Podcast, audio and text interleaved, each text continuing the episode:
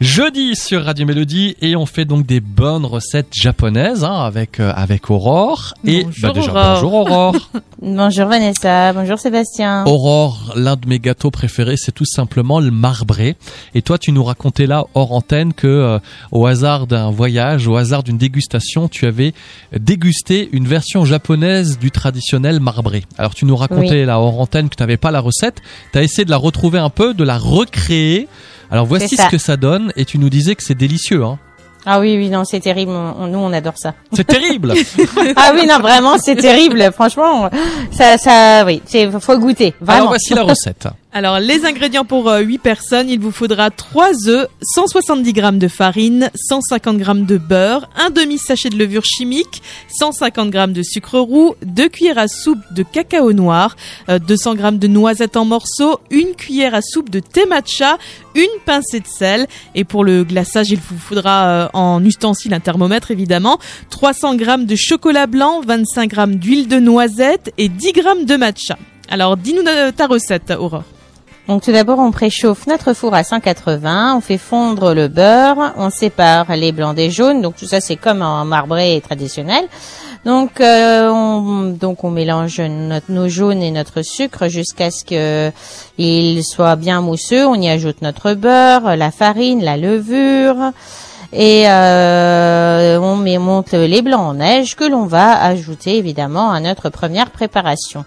Donc les blancs en neige, on met bien un petit peu de sel pour qu'ils soient bien fermes. Ensuite, on met donc on sépare notre pâte en deux, comme un marbré traditionnel avec une spatule. Et dans une des deux préparations, ben, on va mettre notre cacao et nos noisettes. Et dans l'autre préparation, on va ajouter notre thé matcha. Donc c'est une poudre verte comme ça, le thé matcha. C'est un thé euh, traditionnel euh, que l'on boit au rituel, euh, avec le rituel du thé normalement. Donc, on chemise ensuite notre moule au papier sulfurisé ou alors vous pouvez le beurrer et mettre du sucre roux autour. C'est ce qui marche bien aussi. Et donc, vous versez un peu de pâte au thé matcha et vous alternez avec votre pâte au chocolat, etc. Comme vous faites pour un marbré normal. Vous enfournez pour 45 à 50 minutes euh, de cuisson à mi-hauteur et lorsque le cake est cuit, vous le sortez et surtout vous le laissez refroidir avant de mettre votre glaçage. Le glaçage, donc pour travailler le chocolat blanc, c'est un petit peu particulier. C'est pour ça qu'il faut un thermomètre. Donc on fait fondre notre chocolat à 40 degrés avec l'huile de noisette. Faut pas qu'il faut pas qu'il soit trop fort, sinon il va faire une pâte comme ça et c'est pas, ça va pas être facile à travailler et puis vous pourrez même le jeter après.